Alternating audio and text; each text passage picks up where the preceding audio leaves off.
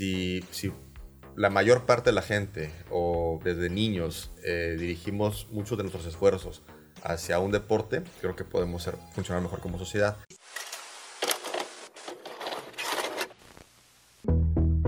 Tripulantes del multiverso. Todo está conectado. Sintonizamos historias de seres extraordinarios que revolucionan nuestra realidad. Este es el show singular.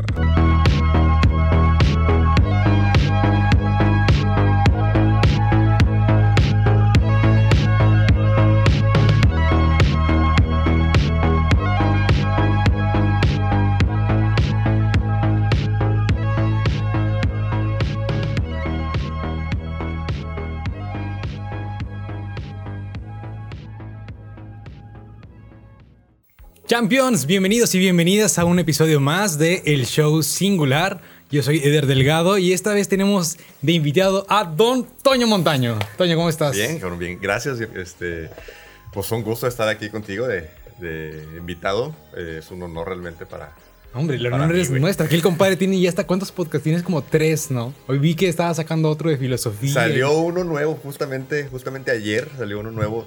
Digo, como, tal existe el, podcast de Tierra de Montañas donde hablamos de, trail running. Y en conjunto con una, una amiga mía, este, que, con la cual también entreno, que está en el equipo de entrenamiento igual que yo, eh, platicando así una vez este, en, pues, eh, íbamos caminando en la montaña, eh, salió que nos gusta mucho los dos la filosofía. No nos conocíamos tanto, entonces salió así como que practicando. Nos gustó la filosofía, este, nos gusta leer como un poquito acerca de, ese tema, eh, como de los estoicos y todo ese tema. Y, y, mucho, al menos yo y también ella, relacionamos toda la filosofía con el tema de andar corriendo en el cerro. Y salió de que, oye, ¿por qué no hacemos algo para el podcast? Porque ella también tiene un blog y aparte también tiene una historia de vida bastante interesante. Y entonces salió, salió la, oportunidad de que, de conjugar lo que ella sabía y lo que yo, las ganas que yo traía de hacer, de, hacer, de conjugar ahí la, la, filosofía con el deporte. Y pues se resultó y hoy sacamos este, ya como una extensión de Tierra de Montañas, que es el podcast que, que, tenemos, eh, que se llama Trailosophy. Trail, de senderos, filosofía, de filosofía. Pues le pusimos Trailosophy y hablamos en segmentos chiquitos este, de, de cómo conjugar la filosofía con el deporte. Qué genial. Pues de eso se trata precisamente el show singular y es singular porque creemos que hay cosas pues, que pueden ser muy, muy pequeñas que generan grandes cambios o generan como descubrimientos que nadie pensaba, ¿no? Entonces, encontrar una manera de vincular el deporte con la filosofía es algo de lujo. Eh, de hecho, algo que, empezamos a implementar eh, desde el podcast pasado con Ale y que descubrimos que está interesante ser, es que quisimos hacerle un twist en el, momento de presentar a las personas. Ok. Y ahora lo que hacemos bien es leer su biografía en Instagram o en, o en Twitter o donde estén. okay. Entonces vamos a buscar aquí a Don Toño Montaño. Este, que de hecho el nombre parece, yo creo que tus papás, no sé si ya habían previsto que te iban a encantar la montaña o fue predisposición.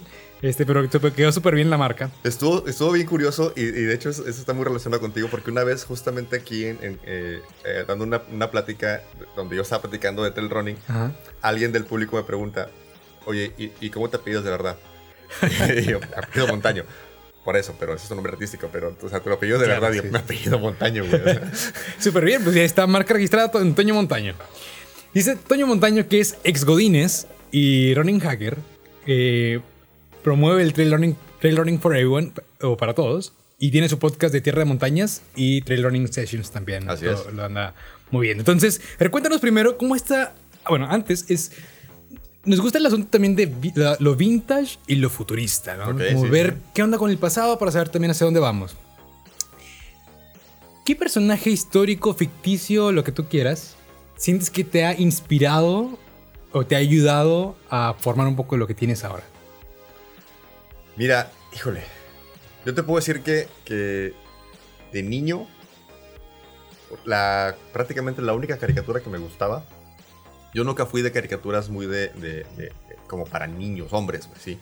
Como en, mi generación, este, así, pues a todo el mundo le gustaba Caballero del Zodiaco, este, Thundercats, güey, este, pues los típicos superhéroes de Spider-Man, Batman, este, Superman, este, los G.I. Joe. O sea, a mí no me gustan esas cosas.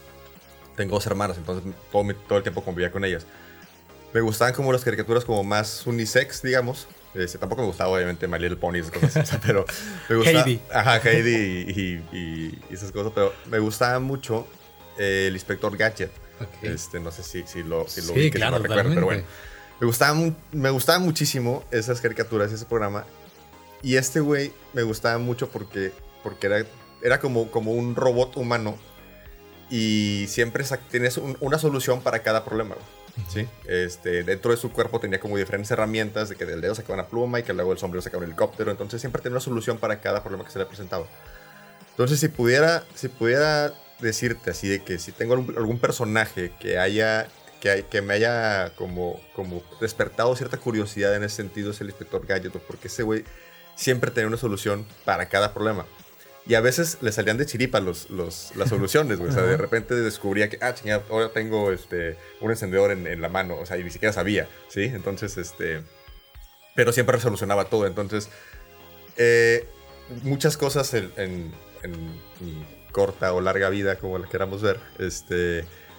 He tratado de, de siempre... eh, me, me he guiado como que tengo que encontrar la solución para este problema, sea como sea, aunque sea por mera chiripa, pero tiene que salir la, la solución. Entonces, de cierta manera, eh, podría decirse que el inspector Gadget ha sido una gran influencia Sí, en mi vida. güey. Me imagino. Y con eso de que lo, lo que leíamos del brinco de ser un Godínez a un emprendedor, ¿cómo fue? Me imagino que no, no fue fácil. ¿no? Ahí sacaste Mm. varias cosas del Inspector Gadget. Sí, güey, no, to- totalmente. Y, y fue un brinco bien difícil porque, fíjate, fue una historia bastante curiosa porque fui Godines durante, híjole, así, Godines, Godines de, de- de hueso colorado durante casi 20 años. Entonces, ¿Qué hacías? era casi todo el tiempo me dediqué a las ventas. Eh, previo, o sea, previo a ser como, como, como un oficinista este, profesional, digamos, trabajo, teóricamente trabajo desde los 8 años. Desde ser paletero de la colonia, güey, desde ser este paqueterito de, de, de una Benavides, de una farmacia. Este, o sea, pasé por muchas cosas, por trabajar en una pizzería, por ser repartidor, o sea, trabajé por un, un montón de cosas. A los 18 años consigo mi primer empleo formal, ya que había entrado a la, a la facultad de administración. Y, y ahí empiezo como mi, mi- mi- mi trabajo formal en una, en una aseguradora. Duré cierto tiempo, me cambio a, a ventas, específicamente de iluminación. Y me, y me mantuve en el medio eléctrico, a la par estudié, estudié también la ingeniería eléctrica, este, ingeniería mecánica eléctrica. Y de- después de haber terminado administración, estudié ingeniería eléctrica y, este, y, me, y me gustó mucho ese, ese ambiente, güey. Entonces, el tema de las ventas, el tema de la, de la iluminación, el tema del, del- del- del tema eléctrico, y- y me gustó mucho. Pero a mí no me gustaba estar en la, en la maquila, me gustaba más en- estar en el, el área comercial. Entonces, porque mi personalidad se daba mucho, mucho para eso, güey. Entonces, de cierta manera, ahí encontré como una, un, medio o un modo de, de- vivir de las, de las ventas. Entonces, para mí era muy fácil, eh, digo, lo, digo con, con toda la humildad del mundo, era, para mí era muy fácil vender. O sea, yo, yo podría, o ya no tanto, pero podría, podía presumir en ese entonces que yo te podría vender hasta un calendario de 2002, güey. Así. lobo de Wall Street aquí en vivo, compadre. Casi, o sea, te lo juro que llegué, llegué a quedármela tanto que dije, cabrón, donde yo me pare voy a, voy a Ajá. vender. Cosa que hoy no, no, no, no comparto ese mismo pensamiento hoy, ¿no? Pero en ese entonces sí lo pensaba. Pero el, el punto es que eh, me caso, eh, nace mi primer hijo eh, a, lo- a los dos años de casado y yo sigo de Godines. Un día definitivamente me harté, algo pasó por mi cerebro que... Ah, bueno, para esto, antes de, de- de- de esto, ya había como empezado el proyecto de... Ya había, obviamente ya corría en la montaña, ya, ya tenía como cierta trayectoria de, correr. Junto con mi socia Daniela, empezamos el proyecto de Trail Running Sessions como no más puras salidas a correr, pero a la par con mi trabajo. A los meses, algo pasa por mi mente. eh, una vez yendo a mi trabajo manejando, empiezo a llorar. De la Sí, nada. Sí, catarsis. Ah, sí, de la nada, güey. Yo ir manejando así, cantando y la chingada, escuchando noticias o no sé qué iba haciendo. Madres, güey. Se me suelta el llanto, pero así como, como niño, güey. Yo, ah, pero así como loco, güey. Así. Y de repente volteé hacia lo- pues, a los demás vehículos y dije, pues, qué pena que me vean. Llorando, Sí, sí, Y este.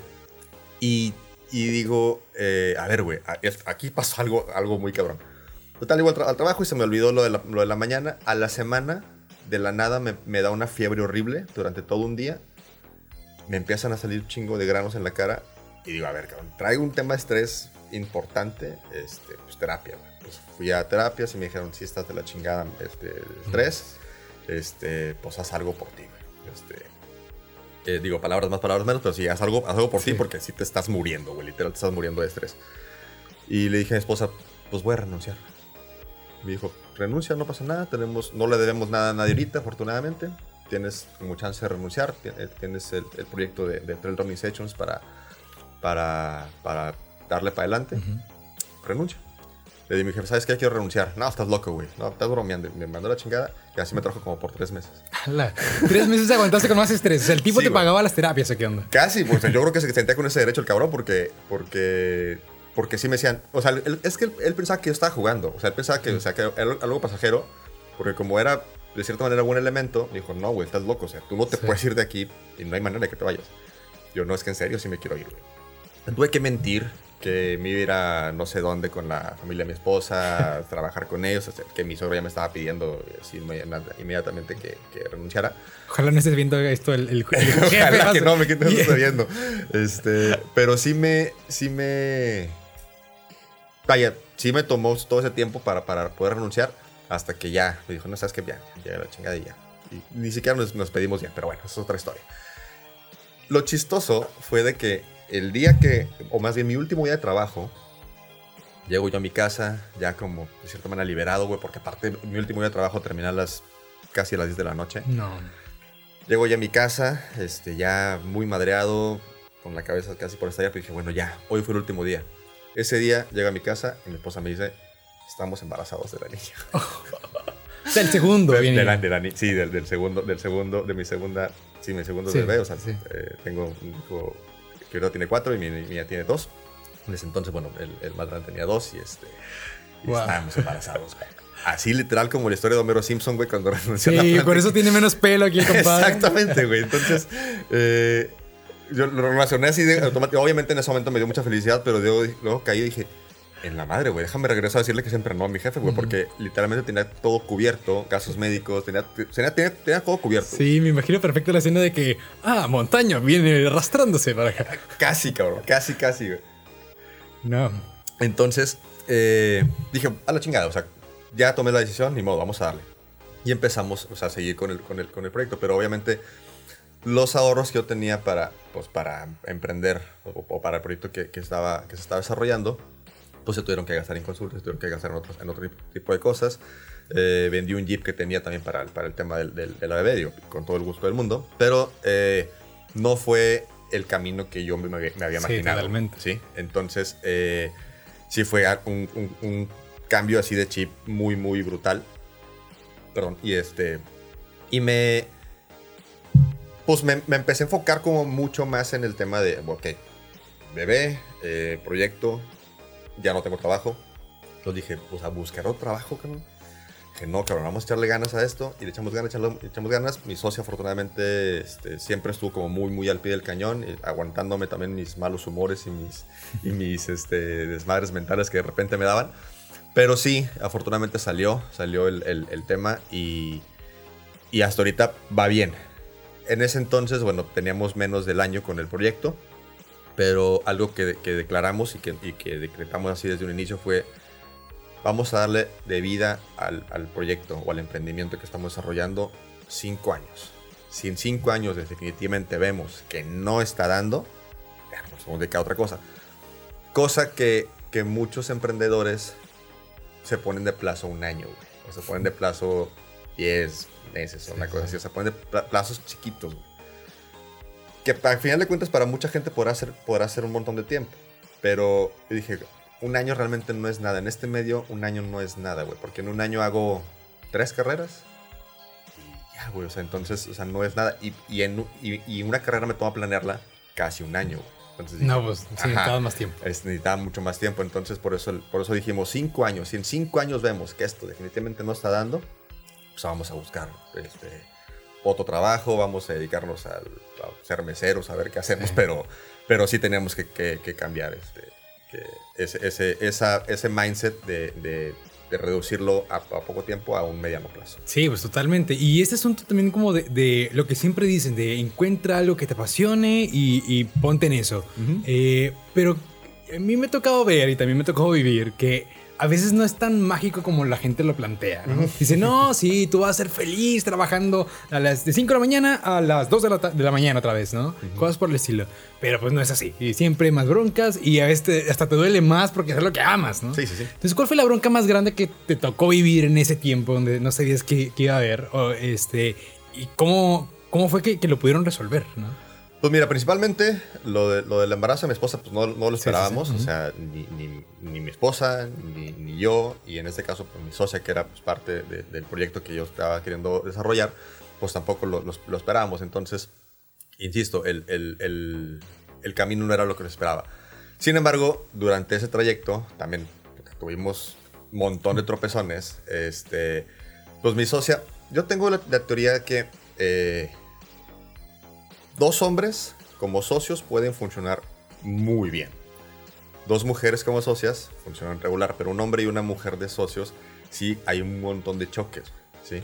Porque literal es como, como, pues, como una relación de pareja, güey. Entonces sí puede haber un montón de choques y, y sí, o sea, sí, con mis socias sí los, sí los tuve muchísimas veces de mandarnos a la goma montonal también de veces. Pero afortunadamente, o sea, a ver, a ver. Ok, güey, aquí, aquí no se trata de temas personales, ¿sí? Aquí, es- aquí es este trabajo, güey. Y el, muchos de los errores que cometíamos eran, eran porque caíamos en, en lo personal, güey, ¿sí? Mm. Porque caíamos en que, ah, o sea, me está afectando a mí en, en mi ego, o me está afectando a mí en mis emociones, me está afectando a mí en esto, en mis sentimientos, lo que tú quieras.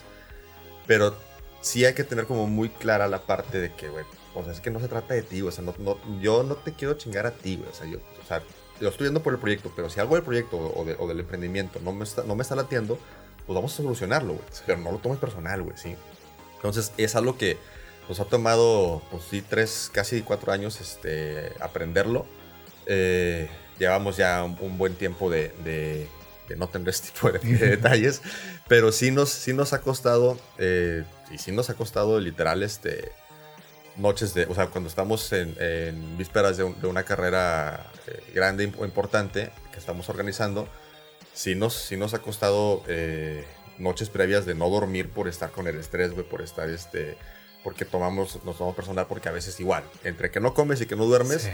pues, Sale todo ahí. Sí, güey, te aflora mucho más la emoción, te aflora mucho más ahí el tema, pero sí hay que tener como muy fría la cabeza en ese sentido para, pues, para no caer en temas tan, tan absurdos. Sí, totalmente. Y me imagino que eh, pongámonos en el año nuevo de 2019, Satoño Montaña y comiéndose sus 12 uvas, pensando en lo maravilloso que va a ser el 2020. Y de repente para marzo dicen, compadres, hay, hay pandemia y este asunto vamos a tener que eh, cerrar la gente va a tener que estar en cuarentena. ¿Y cómo te pegó eso? Fíjate que eh, desde un inicio, eh, sin afán de presunción, si- desde un inicio yo sí, sí me imaginé como que dije, esto no va a durar poco. O sea, esto no, no, va, no va a ser de un par de meses, no va a ser de un par de semanas, es- esto, esto va para largo. Para, para, para marzo, que empezó todo el desmadre, eh, nosotros ya habíamos hecho una carrera. Teníamos, un, teníamos eh, pensadas para este año cinco carreras aparte de la que habíamos, bueno, más bien cuatro carreras aparte de la que habíamos hecho, o sea, un total de cinco carreras para el año.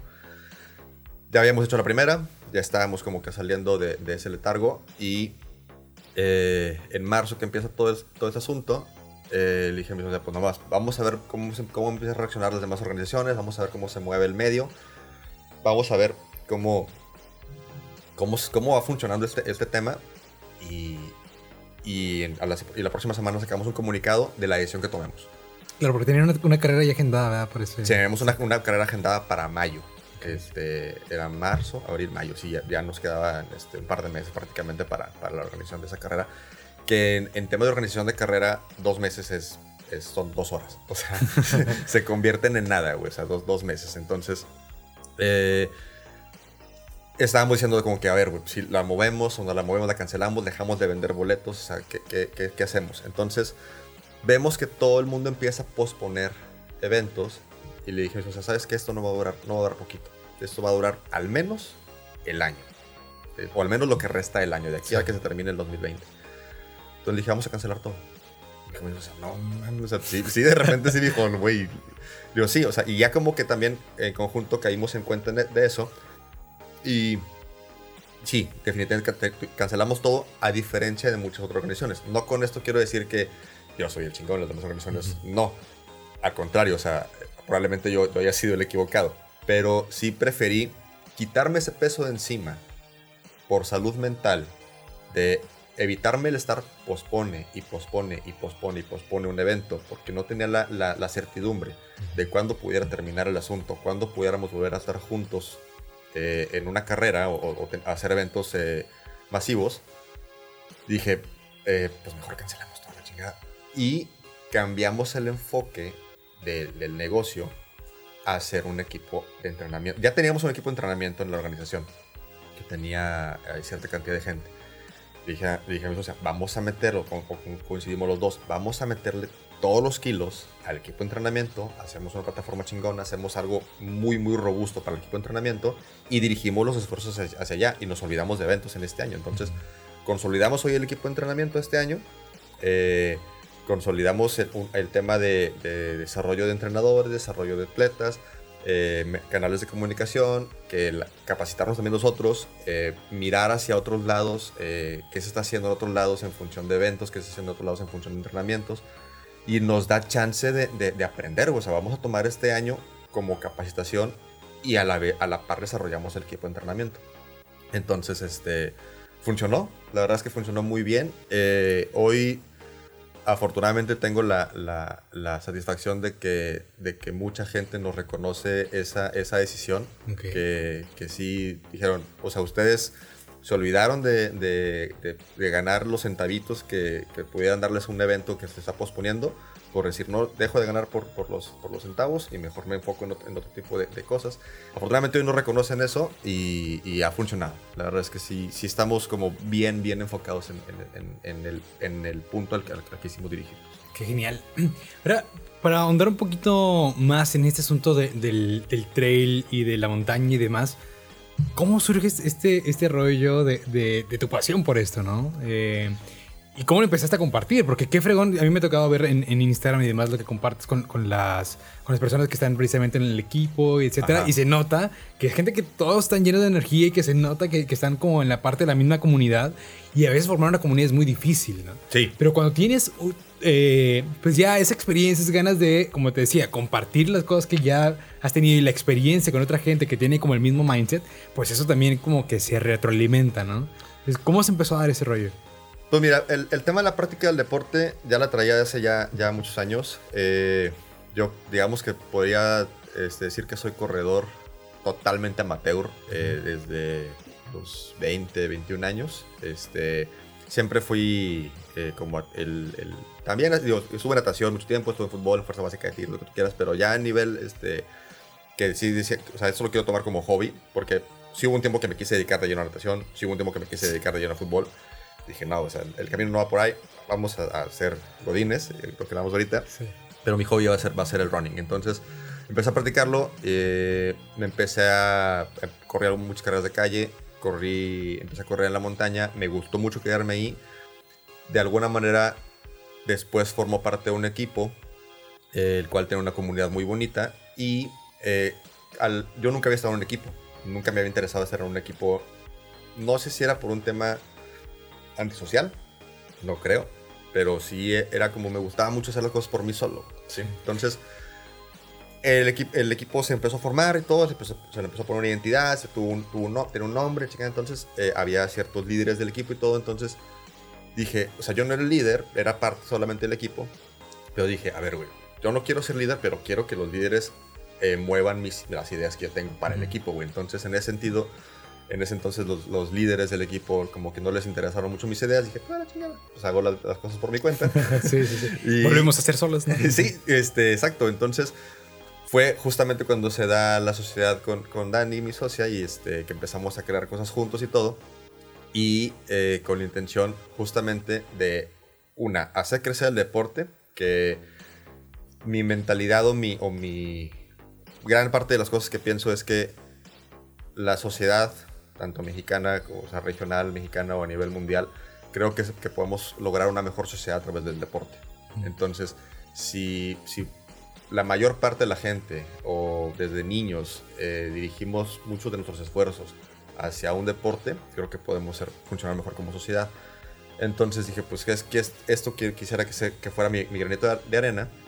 Y vamos, a, vamos a, a, comunicarlo, vamos a promoverlo, vamos a hacer eventos, vamos a empezar a hacer todo eso. Entonces, por ahí creo que se, que se da ese, ese, ese motivo del por qué empezamos a hacer la comunicación de, del deporte. Y meten, metiéndonos completamente en el nicho del trail running, porque a mí se me hace un deporte bellísimo que te permite estar en contacto con la naturaleza, que te permite tener muchos momentos de introspección, que te permite este, conocer tu cuerpo al hacer distancias este, muy largas, que te permite conocer un, un entorno, eh, bueno, lo mismo natural, que, que hoy por estar inmersos en una ciudad casi todo el tiempo, no tenemos ni idea de, cómo funciona eh, un río, de cómo funciona un ecosistema, de cómo funciona un cambio de altura. O sea, no tenemos ni idea de cómo funciona eso. Entonces creo que la comunicación de eso y que la gente conozca todo ese tipo de cosas a mí se me hace súper importante. Sí, y sobre todo en una ciudad como Monterrey, mejor conocida como la ciudad de las montañas. Exactamente, ¿no? exactamente. Que no sé qué porcentaje de la, de la, gente en Monterrey no conozca las montañas, pero esa es una gran parte.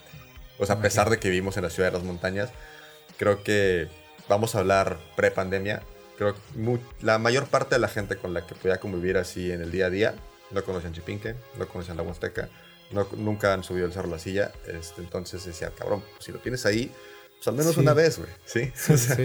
Debe ser como un mosto así. Apenas naciste ahí en la conchita, ya tienes que ir.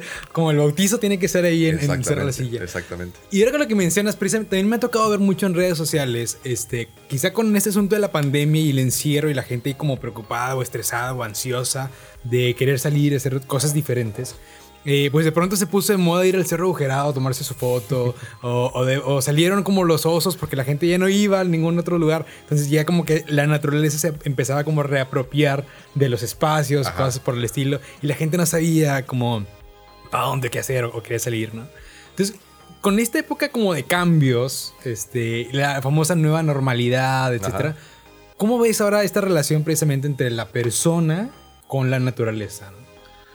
Mira, definitivamente sí creo que, que es un, un boom eh, pasajero completamente, eh, o al menos yo esperaría que fuera así, siempre y cuando no haya regulaciones gubernamentales para el acceso a las áreas naturales. Más allá de que hay una restricción de acceso, creo que debería haber una regulación de, de cómo es que deberíamos accesar ese tipo de, de entornos, ¿no? Entonces, en ese sentido, hoy que mucha gente tú ves en el Cerro Logerado, que ves, en, que ves el Cerro Las Mitras hasta la mar de gente, que ves el teleférico lleno de gente, que, o sea, que ves muchos espacios eh, de cierta manera naturales, llenos de gente, llenos de basura, llenos de gente inconsciente, que jamás había ido. ¿Por qué están yendo? Y es una serie de factores. Una, que los centros comerciales están cerrados. Sí. Que los bares están cerrados, o con muchos bares este, no, no, están abriendo, que no hay esa oportunidad ahorita de, de de salir el sábado y, y, pues no tienen chance de desvelarse, entonces lo único que tienen que hacer es levantarse temprano el domingo para poder ir a un cerro. Este, eh, o sea que no hay como muchas cosas en que entretenerse más que ir al cerro. Y otra cosa, que, que eso se me hace un punto bueno.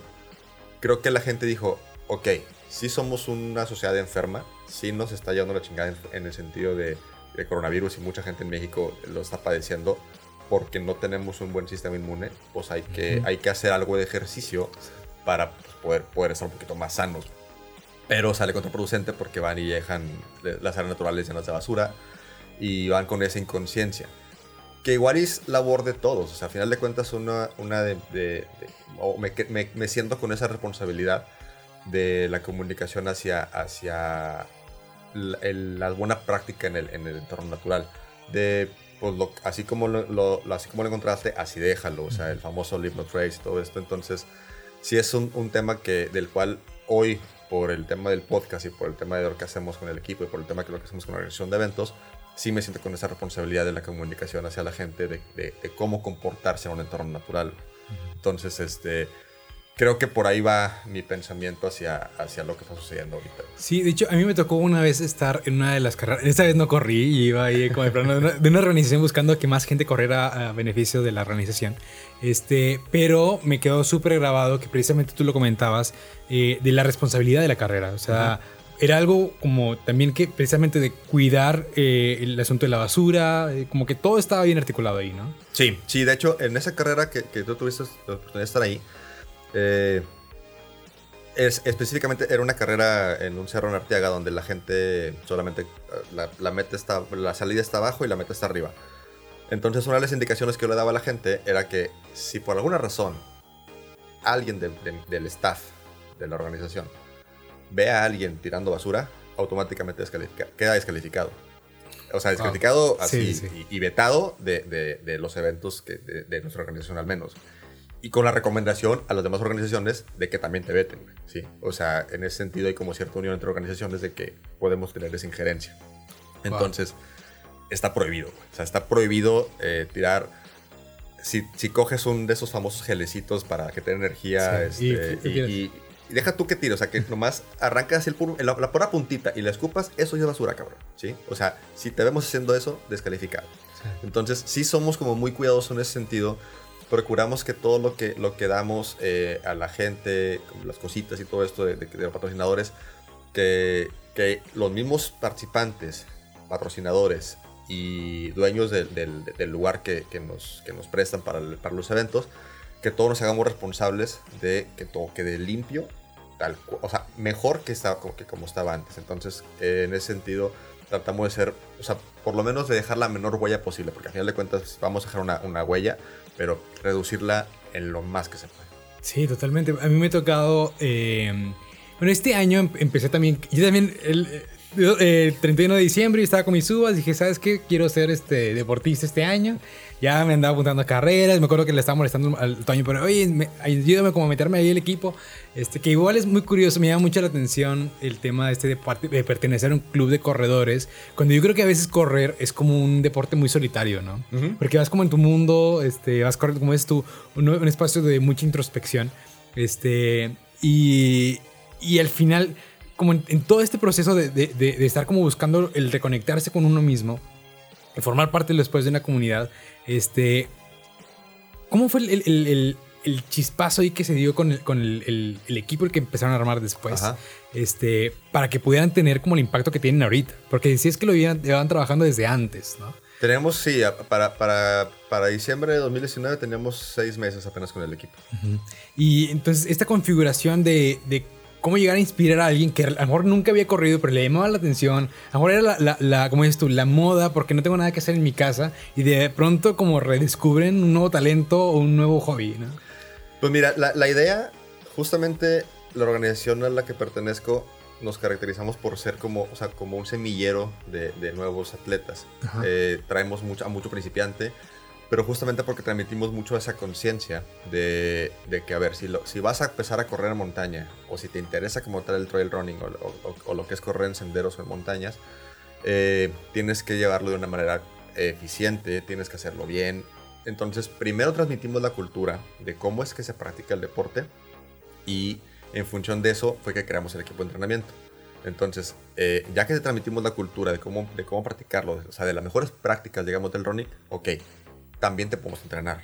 No nada más para nuestras carreras, para otras carreras, ¿sí? Entonces, eh, a la gente le ha gustado mucho ese, ese, ese chip que tenemos de, de- de que no trabajamos nada más para nosotros. O sea, tú me puedes decir, oye, ¿sabes qué? Pues quiero ir a alguna carrera de, a lo mejor, de mi competencia como organización, pero, o sea, yo te, yo te entreno perfecto, entonces yo tengo comunicación con la otra organización para que esta persona pueda ir de una manera este, confiada, que, que, que la, que la pueda hacer bien. Entonces, en ese sentido, sí nos preparamos. Yo, yo, no, soy, yo no soy entrenador y creo que jamás lo podría hacer. Es como, como si de repente quisiera ser médico y, y, y- y ya hoy, hoy empezó a recetar. Sí, sí, sí. O sea, creo que ser entrenador sí lleva una responsabilidad muy grande.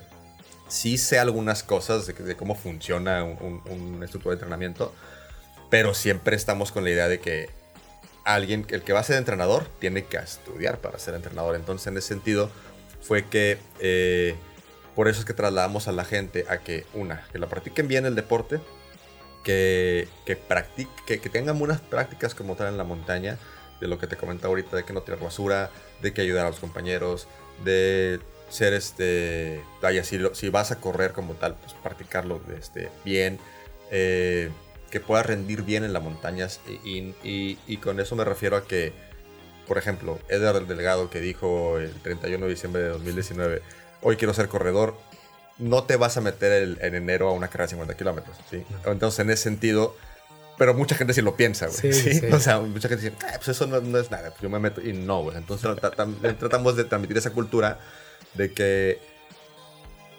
sí se puede, todo se puede, en función de, de, lograr objetivos este, de atléticos, se, se, pueden hacer cosas increíbles, pero siempre y cuando llevas una preparación. Entonces, siempre estamos como muy, muy este, enfocados en transmitir esa cultura de, que lo puedes hacer, sí, pero hazlo, hazlo bien, hazlo eficiente, con paciencia, o sea, con un método, una serie de, métodos que, que, no, que no te lo vas a lograr de la noche a la mañana. Sí. Fíjate que eh, me llama mucha la atención eso que mencionas como de la preparación, de, estar como, pues viendo como un asunto integral en el tema del el deporte para poder cumplir las metas que, que, más o menos te estás como visualizando, etc. Y eso lo quiero ligar con el tema de nuevo del emprendimiento, porque algo que admiro de ti, Toño, es que has sabido como detectar oportunidades y como atraparlas, ¿no? Porque además de hacer carreras, y de tener el podcast y de tener el club, también tienes hasta el Rocamadre con, con, con, ropa y has sabido como sacarnos como unidades de negocio dentro de este gran paraguas que es como eh, trail running o el nombre que le pongas, ¿no? Entonces, yo me imagino que va a ser como una especie de Carlos Slim de, de la versión del, trail running. Y de nuevo, ¿cuál es ese, ese, esa técnica de Toño Montaño para poder detectar oportunidades y cazarlas? Mira, realmente eh, Rocamadre nace porque de justamente de Trail Running Sessions, como estábamos captando a mucha gente, yo creo que por la atención que le dábamos. Eh, mi socia es, especialista en dar una muy buena atención a la, gente, entonces desde el principio tuvimos una lealtad de, de gente, de atletas y de, de, clientes, digamos, que nos eran, nos eran como muy fieles, entonces nos decían desde casi, casi, casi desde el principio, lo que ustedes hagan, ahí voy a estar, cabrón. Entonces, en ese sentido, poco a poco, la gente nos dijo, oye, estaría chido que, que sacaran playeras, estaría chido que sacaran alguna gorrita. Entonces dijimos, bueno, pues le ponemos a una gorrita, le ponemos el logo y todo. Entonces una vez nace la, la idea de decir, eh, que le digo a mi socia, ¿qué tal si sacamos una marca que sea como la que le surta los souvenirs o que le surta la, la mercancía a, a, a Trail Organizations, a TRS? Entonces pensamos, pensamos en eso, le quisimos por un nombre, le pusimos Roca Madre, es una idea que también se nos ocurrió a los dos, bueno, más a, más a mi socia que a mí, le empezamos a dar forma. Yo jamás había tocado un, programa de diseño, me empecé a meter a, a, ilustrador, salí más o menos bueno para, para, para, para diseñar cositas y este, o diseñar logotipillos y así. Y y pues empecé a diseñar cosas muy, muy minimalistas, y, y pero que, que, a la gente le llama la atención en ese sentido. A lo mejor porque tengo como, como bien entendido el, el, el, nicho de mercado al que vamos dirigidos. Entonces, por eso es que empecé ahí como a diseñar este tipo de cosas. Entonces, hoy Roca Madre se está consolidando como una marca de ropa deportiva. Ya tenemos una, una maquila eh, bastante bien consolidada. Ya tenemos este eh, bien estudiadas. o sea, nos metimos en el tema textil ya también muy fuerte. Entonces, eh, sí estamos como metidos en varias unidades de, negocio, varios, en varios, varios este, modelos de negocio, en varios giros, se podría decir. Pero a final de cuentas todo, todo desemboca en lo, en lo claro, el mismo nicho, como dices tú. Eh, de hecho, ya en el primer en el episodio, en el 00, les contaba de un documental que es el de Funko. a mí me gusta coleccionar Funko. Ah, claro, sí. Y en este documental me acuerdo que decían perfecto el, lema de Funko, que es todos somos fans de algo, ¿no?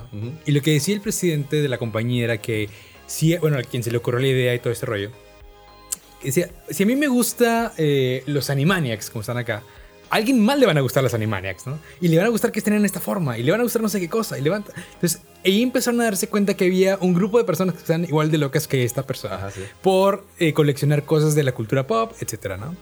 Y siento que, que, un poco se refleja también lo que estás contando. Como que tú conoces súper bien el nicho porque formas parte del nicho. Sí, sí, sí. Te encanta el asunto del trail running, te encanta como, como, como por eso entiendes perfecto el asunto. Y puedes encontrar nuevas formas de poder como sumar a, la experiencia de la misma persona que está yendo no solamente a una carrera, sino que está llevando la playera, está viendo no sé qué cosa, y, la, conciencia con la, naturaleza, y todo está articulado. ¿no? Exacto, y porque fíjate, te, confieso que, que, de inicio eh, Rocamadre nació como, como para el tema outdoor en general. Entonces sacamos un diseño para los escaladores, sacamos un diseño para los que andan en bici de montaña, sacamos un diseño para los hikers y notamos que no se vendían. ¿Por qué? Porque no estábamos metidos en ese, en ese nicho, güey. ¿sí? A lo mejor sí estaba para el, diseño de, del escalador, a lo mejor estaba para el diseño de, de, la bici de montaña. Pero al yo no estar metido en ese, en ese, en ese medio o en ese nicho, eh, pues ni conocía a nadie, ni sabía quién ofrecérsela, ni nada, güey. Entonces eh, dije, mejor vamos a, a, cambiarle un poquito el, el, giro eh, o el mini giro ahí, a, a, la marca y vamos a dirigirla al corredor de montaña. ¿sí? Y aquí nos quedamos un rato y a lo mejor de lo particular, ahora sí nos expandimos un poquito. ¿sí? Pero no queramos hacerlo de lo general a lo particular. Entonces creo que esa ha sido eh, la clave. No, no creo que el éxito, porque no creo que todavía sea una, una marca exitosa. Eh, se está posicionando y ahí la lleva. Pero sí creo que ha sido una, una clave para, para que podamos este, ganar, ganar más, más mercado. En el sentido de que ya sabemos a quién dirigirnos, ya sabemos cómo hablarle, ya sabemos cómo, cómo decirle, cómo enamorarlo, cómo, cómo apacharlo y cómo eh, qué ofrecerle después. Entonces, en ese sentido, ya sabemos la, mentalidad del nicho al que vamos dirigidos, entonces por eso es que a lo mejor nos quedamos ahí un rato y a lo mejor ya después nos expandimos. Sí, y bueno, y ahora hablando de esa expandida, este, pensando ahora en el futuro, ya, ya nos contaste el pasado, cómo están ahorita, qué están haciendo, etcétera. ¿Para dónde va el tema, cómo va a ser el asunto de... Porque tú pre, eh, previste el, a inicio de este año que esto iba a durar, o sea, esto de la, cuarentena y la pandemia, este año como para detenerse y sobre todo para tu sector, que es como estar fuera, eh, pues se vio complicado, ¿no? El siguiente año viene algo diferente. ¿Cómo lo, percibes? ¿Qué, ¿Qué, van a ser las cosas nuevas? Eh, el siguiente año, híjole, va a ser un, un año, digamos, si, si, nos ponemos a pensar que, que el próximo año todo mejora, y que el próximo año ya tenemos una vacuna y que todos estamos eh, exentos de enfermarnos de, este maldito virus. Eh, vamos a regresar a los eventos. La realidad es que este año nos ha servido mucho de aprendizaje para, para, para mirar hacia qué es lo que queremos hacer. Cosas que, que por alguna razón empezamos a hacer de las cuales no estábamos enamorados o de las cuales no estábamos convencidos. Creo que esto nos ha venido con, como vicepresidente, como anillo al dedo, para darnos cuenta de que, de que podemos eliminar mucha paja. Sí. Entonces, en ese sentido, eh, hacer los eventos eh, más dirigidos, eh, hacer los eventos como que más básicos, pero a la vez como, como, como que la gente sienta, sienta la parte de, esa, de esa, fiesta que, a la cual vienen, que es una carrera. Entonces, que no necesariamente tiene que tener tantísima producción, sino con algo muy básico se puede, se puede hacer algo, algo muy bonito. Entonces creo que si allá vamos en el futuro. Vamos a regresar a los eventos. Tenemos eh, ya muchas de las, de las carreras, eh, más bien todas las carreras que vamos a hacer el próximo o que tenemos pensadas para el próximo año, ya sabemos exactamente cómo, cómo, cómo queremos hacerlas, si todo se nos presenta bien. Eh, igual, la marca se va a posicionar mejor dentro de las mismas carreras en el tema del podcast de Tierra de Montañas vienen cosas bien, bien interesantes porque el podcast también va a hacer eventos. Este, Entonces, eh, hoy este, recibí una muy buena noticia que, a lo mejor no se las puedo decir todavía, pero eh, muy seguramente vamos a estar eh, participando con gente de Sudamérica en cuanto a, un evento bastante grande. ¡Wow! Entonces, este, sí, sí, se vienen cosas y, y está padre porque porque la creación de la, de la comunidad eh, que, hoy hemos formado, eh, la poca reputación o que, pudiéramos haber ganado en, su momento, creo, creo que este año nos ha, nos ha servido para, para que se consolidara de una mejor manera. Entonces, porque no nos estamos aborazando, a lo mejor sí, y te lo puedo confesar, sí nos la vemos duras de repente eh, por la parte económica, pero obviamente, todo, todo sale de alguna manera pero todo va, todo va hacia, hacia un objetivo y sabemos que, que si hacemos las cosas eh, con cierto cariño y con cierto respeto al entorno, al medio y al mercado, las cosas van a florecer este, cuando todo se nos permite nuevamente. Qué genial. Pues sí, definitivamente esta cuarentena como que sirvió para que la gente se detuviera un poco eh, en toda la operatividad que te conlleva el emprendimiento de andar movido y no sé qué. Y de repente ya todo se detiene y te ayuda como a pensar como dices tú, a ver, ¿qué es lo que realmente me sirve? Ajá. Y qué es lo que definitivamente me está quitando tiempo y energía, ¿no? Totalmente. Qué fregón eso. Entonces déjanos tus redes sociales para saber qué, qué sorpresas vienen. Eh, parte de eso. Mi Instagram personal, es básicamente el que más uso. Eh, en Facebook me pueden encontrar como Toño Montaño. Instagram es arroba Tono Montano. Eh, la organización y equipo de entrenamiento es arroba Trail Running con doble N Sessions con doble S. Todo junto. Eh, el podcast lo pueden encontrar en redes sociales, en Instagram también como tierra de monta arroba tierra de montanas.podcast. Y la página de Roca Madre este, también es www.rocamadre.mx y la, la- el Instagram es rocamadre.running. Genial.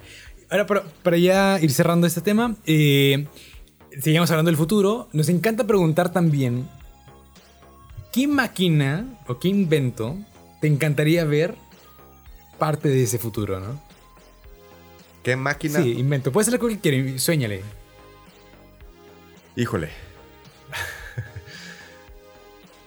No sé, yo tengo como, como... Alguna vez me hicieron una pregunta que si, que, que si me, me- que, que elegiría. Si ver un minuto del futuro o ver 100 años del pasado. Ajá. ¿sí? Yo prefiero ver 100 años del pasado, ¿sí?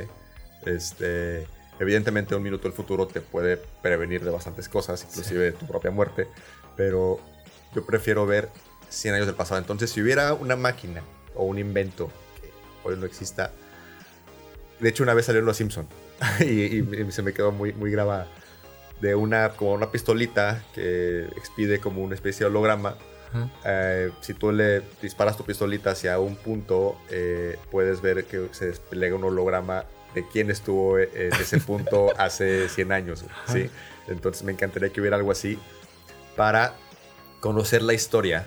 Y entonces eh, una de mis frases favoritas es que si, si conocemos las historias estamos destinados a no repetirla. Algo así, algo así va la, la- la frase. ¿no? Entonces eh, creo que pudiéramos... eh, funcionar mejor si conociéramos o estuviéramos plenamente conscientes de los errores o aciertos que, que tuvimos en el pasado. Qué genial.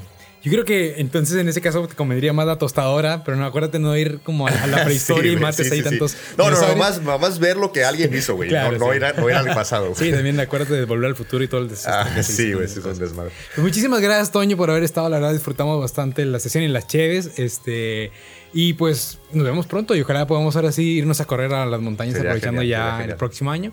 Este, y pues eso, entonces muchísimas gracias también a ustedes por habernos acompañado en el episodio de hoy. Y pues nos escuchamos pronto. Recuerden suscribirse en YouTube al show singular y también seguirnos en Spotify, igual en el show singular. Muchas gracias y hasta pronto. Finalizamos una transmisión más de El Show Singular. Hasta el próximo reencuentro.